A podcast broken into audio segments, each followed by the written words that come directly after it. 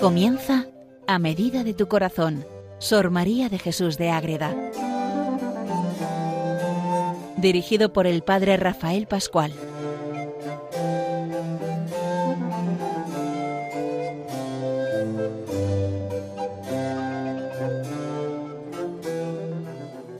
Comenzamos un nuevo programa más dedicado a Sor María de Jesús de Ágreda, una monja concepcionista franciscana de clausura que vive en el siglo XVII en el convento de Ágreda, en su pueblo natal, y que tantas cosas nos enseña, que tanto nos enseña que era nuestra Madre la Virgen, que tanto nos enseña a acercarnos a esa vía del cielo, a tantas cosas cuando de verdad nos acercamos al Señor. Cuando haremos como ella, seguimos los pasos de Dios. Cada uno desde su vocación nos enamoramos de una cosa concreta y vamos y luchamos y queremos vivir siempre esa realidad. Y eso, eso Sor María de Jesús de Ágreda y vamos a seguir hablando de las sabatinas, como vamos hablando en estos últimos programas dedicados a las sabatinas. Tiene mucho para hablar. Estamos viendo el tema de los ángeles, de los demonios, de manera individual. Pero en este programa de hoy vamos a ver la unión de los dos, la lucha que hay entre ángeles y demonios para ver quién gana la batalla en favor de unos o de otros y de manera directa con Sor María o a manera individual o general con cada uno de nosotros, porque ya tiene esa doble batalla, esa ya ver la doble realidad concreta. Cuando nosotros nos centramos en el Señor, entonces el ángel lucha por defendernos, pero el demonio tienta. Eso lo vive ya en primera persona, pero también ve cómo los ángeles y demonios luchan por ganar todas esas almas que cada uno quiere para sí. Entonces, vamos a comenzar ya con esta lucha celestial donde siempre ganan los ángeles, pero ojo que el demonio siempre ronda por ahí. Les habla desde Calahorra el padre Rafael Pascual, Carmelita Descalzo. Y vamos a ver en un primer momento la lucha que tiene ella, para luego ver la lucha que podemos tener cada uno de nosotros y cómo los ángeles siempre están ahí para defendernos de los ataques del demonio. Muy bien, ella nos cuenta en sus abatinas en el año de 1653 siempre hay que tener en cuenta las fechas. Esto lo que cuenta lo vive ella entre la fiesta de la Virgen de las Nieves, Nuestra Señora de las Nieves, desde el día de Nuestra Señora de las Nieves hasta la víspera de la Asunción el 15 de agosto. Pues en estos días ella tiene una cantidad de visiones donde tiene esa lucha y donde vive en primera persona esa lucha entre el demonio que la persigue y los ángeles que salen a su encuentro para defenderla. Vamos a escuchar lo que nos cuenta ella. En estos días se me representaba y ponía de veces, varias veces delante un dragón fierísimo y cruel, tan grande como un aposento, la boca mayor que una gran puerta y abierta. Descubría una profundidad horrible y tremenda dentro de sí. Y repetidas veces me decía, por aquí has de entrar en el infierno. Y cuando se acaben los días de tu vida has de entrar por esta boca. Yo te he de recibir en ella porque me has obedecido y en el infierno te he de vomitar a donde tienes lugar diputado de tremendas penas por toda la eternidad. Hacía cargo de todo lo espiritual que era hipocresía, vanidad, imaginación, que alegaba derecho que todo era suyo, como estaba en el interior llena de tinieblas, con poca salud, cercana de dolores, la muerte, el infierno. Siente eso. Qué angustia para Sor María, meteros ahí que ves al dragón que está detrás, que te vas a venir conmigo, que vas al infierno, que te condenas por tantos pecados. Y entonces ahí todo me aflige, todo me contrista, todo es espinas y abrojos, un estado turbadísimo, afligidísimo, sin aliento humano. Y está un camino. Pero ¿qué sucede ahí? Le oprimían esa situación, me oprimían más los trabajos. Y aparecióse el dragón grande y feroz que tengo dicho otro día, ¿eh? entre la Virgen de las Nieves y la Asunción. Esos días tiene toda esa lucha y me hizo cargo de culpas graves, y todas las ponderaba tanto que me desfallecía, condenaba a lo espiritual por malo, y decía toda mi vida había sido cometer culpas, miserias, ingratitudes, y como yo lo juzgo así tengo con razón tal mal concepto de mí, sobre esta disposición hacía mayor efecto las ponderaciones y sugestiones del demonio. Ah, aquí muchas veces la falsa humildad, cuidado, si todo lo hago mal y me condeno, ojo, el demonio te puede tentar también con la falsa humildad y ganarte, cuidado y yo estaba tan aterrada que parecía perecía y que la vida se acababa. ¿Qué hago? ¿Qué hago? Tranquilidad. Estamos en Dios, estamos con los ángeles y nada malo nos va a pasar. Pero hay que confiar. ¿Qué sucede? Que estando en esta aflicción vino el santo ángel que me acompañaba y respondió al demonio, defiendiéndome. Y el demonio bramando me condenaba y alegaba muchas causas para decir y asentar que me había de condenar. Entonces, ¿qué pasa? El santo ángel dice, pues ahora hablo yo Y el santo ángel decía otras de la bondad de Dios, que no quería la muerte del pecador, sino que se convierta y que viva, y que el corazón contrito y humillado Dios no lo desprecia cuando nos arrepentimos, cuando pedimos perdón en importancia de la confesión. Las unas y las otras razones me pegaban con el polvo, aunque con diferentes efectos y confusa y afligida pedía a Dios misericordia. Pide la misericordia, confiésate, reza, y entonces los demonios huyen, huyen como vamos a ver ahora con Sor María. Estando en estas alteraciones el santo ángel bueno y el malo, uno habla y el otro responde pim, pam, pim, pam. Y entonces descendió de las alturas, ¿quién? ¿Quién va a ser la reina inmaculada? Ya veis lo que pasa ahora descendió de las alturas la gran reina del cielo hermosísima en un trono de gloria bellísimo, acompañada de muchos ángeles, la Virgen siempre con nosotros, con majestad de reina celestial y con gran magisterio y severidad. Y llegó a mí y me dijo, eh, toda Virgen, el poder, la Inmaculada, hija mía, Vengo a que en mis manos y presencia hagas los propósitos de perfección que deseas y a ti librarte de la opresión en que te hallas. Con la Virgen Inmaculada todo tenemos ganado porque ella vence y viene con toda la corte celestial de ángeles. Y al punto que llegó al coro donde estaba yo, la princesa del cielo comenzó aquel dragón fiero y tan grande como un aposento que estaba allí a retirarse atrás. No puede ante la Inmaculada, el demonio huye, huye, huye, siempre invocar a la Inmaculada y a ponerse encogido como un gusanillo, y puso la reina del cielo los ojos en él. Le mira la Virgen Inmaculada y le dice, ¡eh! Hasta aquí hemos llegado. Y la Virgen le dice al dragón, Cruel dragón y acusador de tus hermanos y de las hechuras del Criador, si esta alma ha pecado, Dios y Padre tiene misericordioso, que la perdonará. Dios es Padre y es Dios misericordioso y va a perdonar, siempre va a perdonar. ¿Cuándo pedimos perdón? ¿Cuándo nos arrepentimos? Los merecimientos de su Redentor tiene de su parte toda la gracia de Dios en el Hijo hecho carne y aplicada su preciosa sangre, la importancia de la sangre derramada por Cristo en la cruz, por la virtud de los sacramentos, también los sacramentos fuente de gracia para pisar una y mil veces la cabeza del dragón. Déjala, cruel dragón, y se fue bramando y echando bufidos.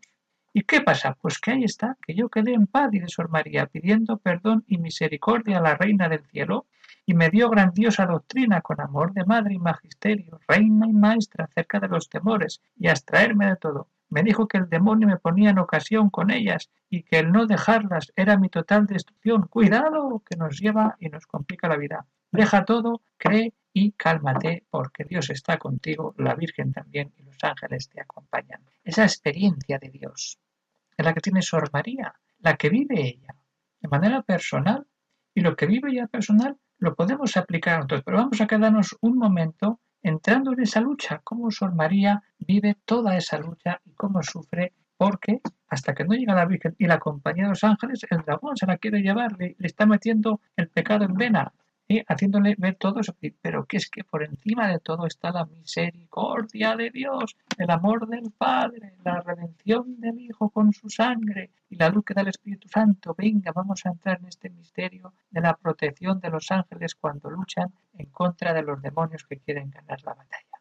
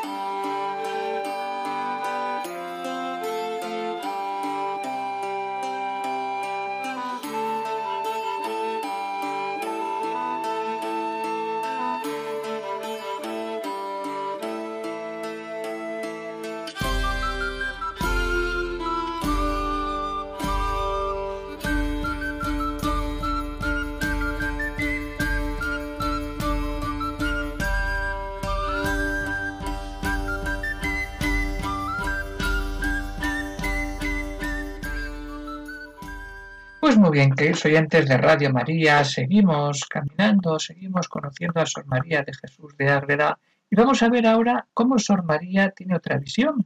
Y otra vez la fecha, en la cuaresma de 1654.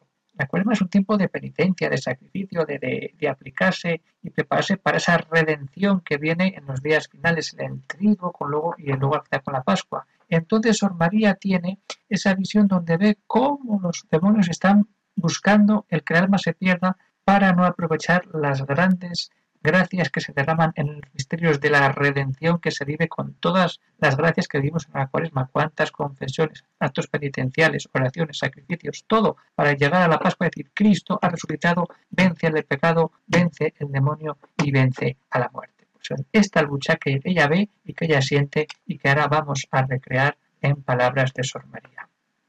Tuve una visión admirable que, aunque de otra manera, he tenido el mismo conocimiento. Y fue que vi la tierra abierta y el infierno descubierto. Siempre la imagen de que el infierno está bajo del todo, escondido, y ahí se ve todo. Y que estaban multitud de demonios como de partida para salir al mundo, ya preparándose para salir corriendo a por almas. Y conocí que antes lo habían rodeado y mirado todos los sucesos que ellos podían, a ver por dónde podían entrar mejor las disposiciones de las cosas, los naturales que hay encontrados y las inclinaciones de las criaturas, cómo sabe el demonio lo que tenemos de débil cada uno de nosotros, pobres criaturas. E informados de todo, se juntaron e hicieron conciliábulos, una palabra que usa mucho Sor María, ¿eh? un conciliábulo, cuando habla cuando los demonios se reúnen en conciliábulo, es como una reunión de demonios, como una, una reunión para preparar algo siempre malo. Una palabra muy curiosa y descubrieron cómo, cómo lo turbarían al mundo, a toda la humanidad, cuidado, e inquietarían todo para que los fieles estuviesen indispuestos, turbados y llenos de tinieblas y afanes exteriores, ¿eh? indispuestos, turbados, llenos de tinieblas y muchas actividades, porque no celebrasen la cuaresma, fijaros cómo saben los demonios, cuando pierdes la gracia de la cuaresma, ni los misterios de la redención, lo que es la del trío pascual, y después de dar grandes trazas, que no me detengo en contarlas, salían por el mundo rabiosos, fieros y crueles, y se derramaban por él. Venga a repartirse por ahí a buscar almas que no quieren vivir la cuaresma ni la redención de la Pascua. Y entonces me mandaron levantar los ojos al cielo. Ah, y vi que al mismo tiempo la providencia y misericordia divina disponía a oponerse a este daño. Enseguida Dios está viendo, eh, hay que mandar ayuda para que esto no se complique para ponerse a este daño y enviaba socorro a los fieles como providentísimo y piadoso rey de sus vasallos. Dios siempre está con nosotros. Y conocí que llamaban muchas jerarquías de ángeles, cantidad de ángeles, venga a bajar a la tierra y ayudar a toda la humanidad. Y que postrados ante el ser inmutable de Dios se ofrecían a su obediencia, obedecen, no como el demonio que por soberbia dice que no a Dios.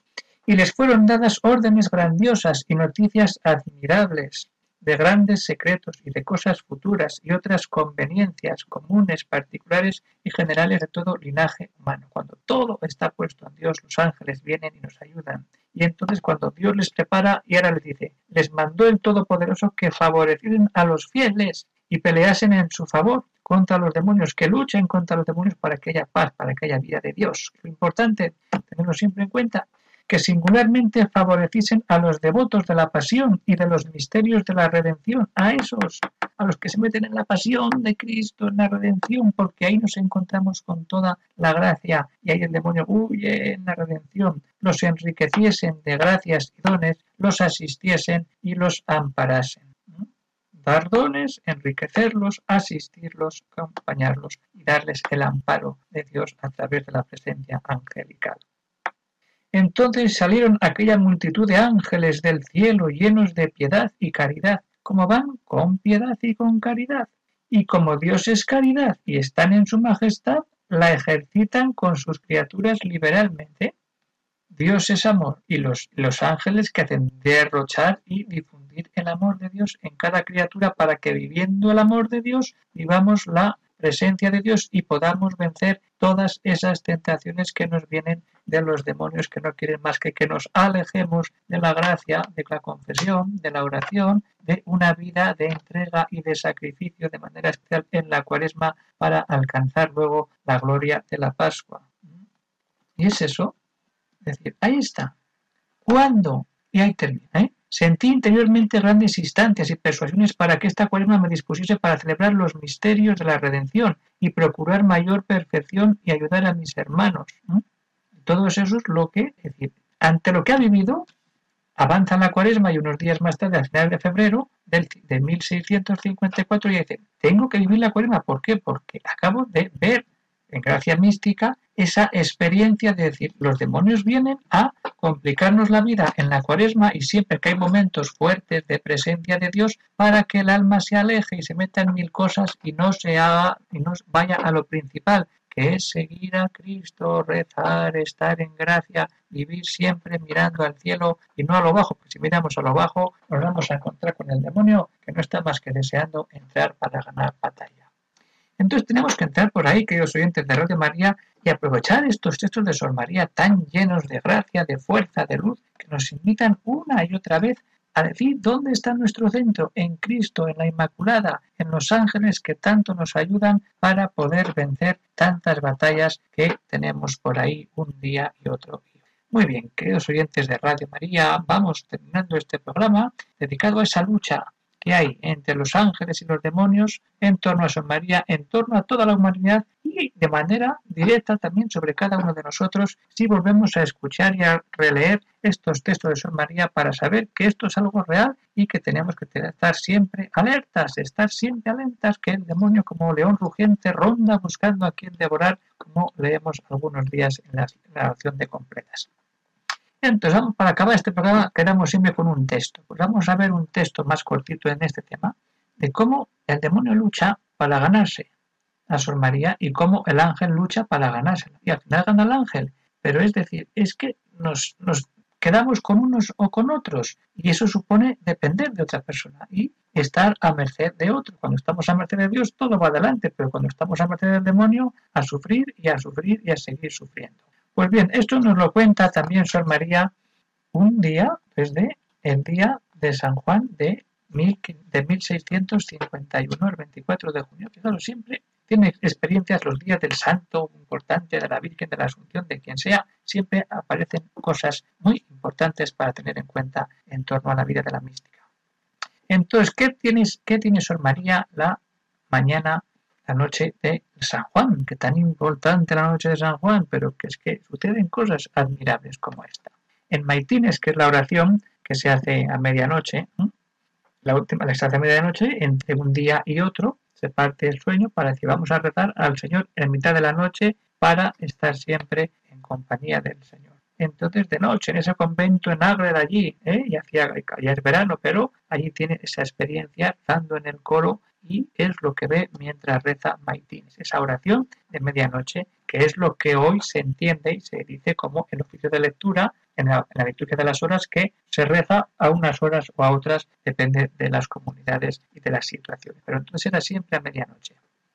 Y entonces en Maitines apareció el demonio con una cadena para hacerme esclava por mis muchos pecados la figura de hacerte esclava con la cadena. Te viene el demonio de cadenas para que seas esclava de él y no te puedes escapar. Un esclavo, si está encadenado encima, ¿a dónde va a escapar? No puede. Alegando serle suya por los que había cometido. Cuantos más pecados tienes, más cadenas tienes. Cuanto más encadenado estás, peor te puedes mover y el demonio más dueño tuyo es y te conviertes en esclavo del demonio. Eso está viendo ella esa noche de San Juan. Y si ve llena de cadenas está el demonio, venga, ¿eh? La quiere hacer esclava suya.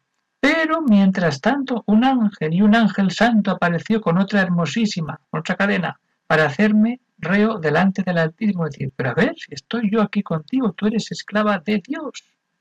Y es la cadena del amor, es otra esclavitud distinta a nivel espiritual, la esclavitud del pecado, la cadena del pecado que nos ata al demonio, nos hace esclavos del pecado y esclavos del demonio que nos lleva por donde nos da la gana, y la cadena del esclavo de Dios, que es el vínculo de la persona, del alma con Dios.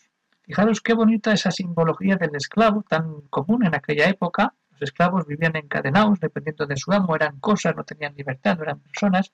Pues eso también a nivel espiritual, ser esclavos del demonio o ser esclavos de Dios. El esclavo de Dios es libre totalmente.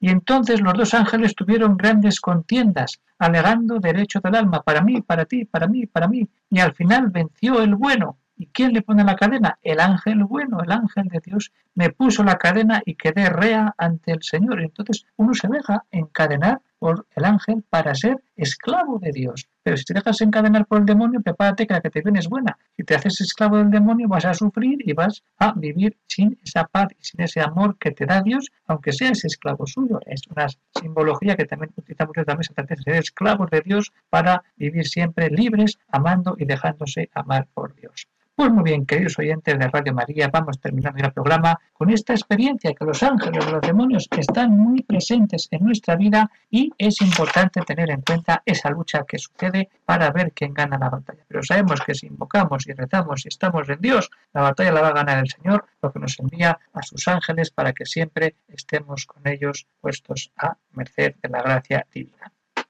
Muy bien, queridos oyentes de Radio María, terminamos ya, pero puede haber alguna cuestión, alguna pregunta que pueda surgir, pues bueno, pues pueden hacerla escribiendo al siguiente correo electrónico y cuando pueda, pues ya el momento se contesta y a veces pues también en público se puede contestar si una cosa más general y que puede ayudar a otros oyentes de esta gran radio, Radio María. Pueden escribir al siguiente correo, agreda@radiomaria.es. Se despide de todos el padre Rafael Pascual, Carmelita Descalto, desde el convento de Calahorra. Un saludo para todos y que Dios les bendiga.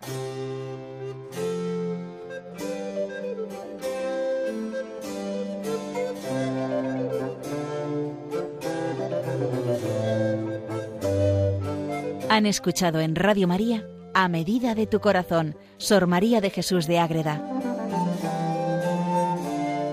por el Padre Rafael Pascual.